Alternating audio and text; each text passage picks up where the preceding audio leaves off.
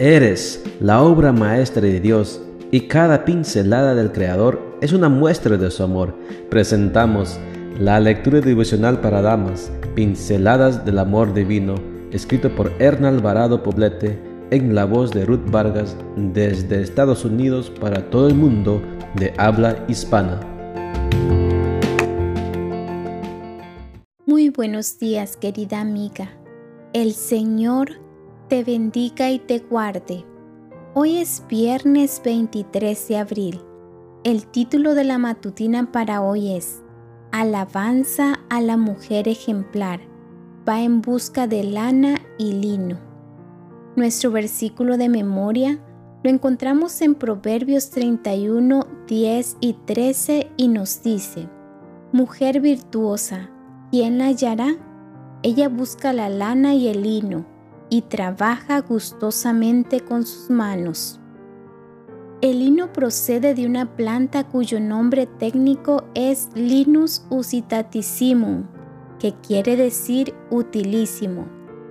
En la época de los faraones, así como en la Edad Media, el Renacimiento y finalmente durante la Revolución Industrial, el lino se usó para confeccionar prendas de vestir, mantelería y alfombras, que eran consideradas elegantes, finas y suntuosas. En la actualidad, se ha intentado crear un sustituto sintético de esta apreciada tela a través de la tecnología, pero todos los intentos han sido infructuosos. El lino sigue siendo una tela de las más finas y elegantes que existen. El lino es una combinación natural de diferentes fibras que lo hacen único, incomparable y muy preciado. Hay registros históricos que demuestran que una prenda confeccionada con lino puede tener más de 100 años de durabilidad.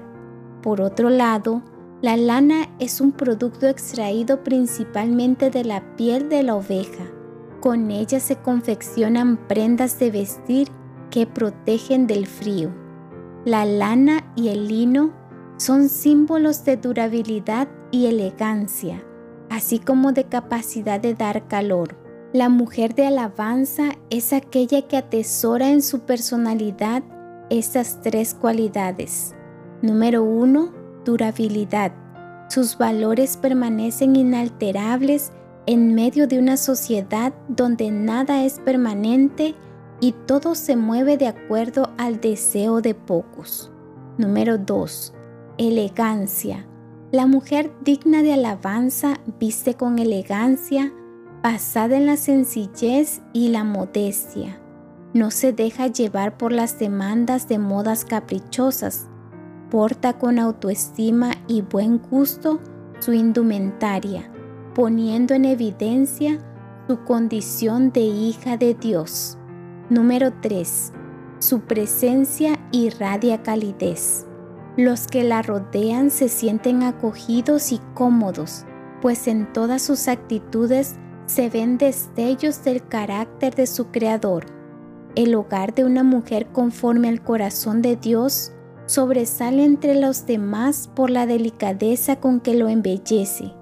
Este tipo de mujer usa sus manos de forma prolija creando un ambiente donde desean estar no solo los que viven en él, sino también los que observan desde afuera o los que lo visitan ocasionalmente.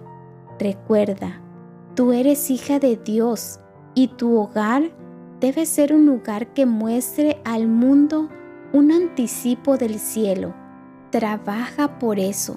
Dios es tu ayudador incondicional.